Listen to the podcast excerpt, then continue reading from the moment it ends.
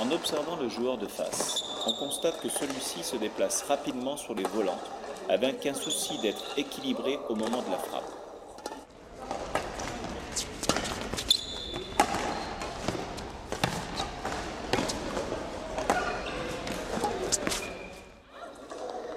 On voit parfois des pas chassés pour gagner en vitesse et en équilibre.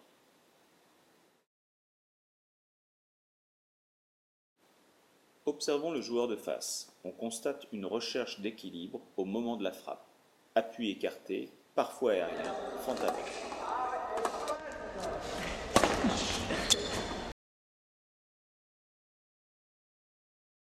Le saut chinois, saut d'interception, apparaît pour frapper en équilibre quand le joueur est pris de vitesse.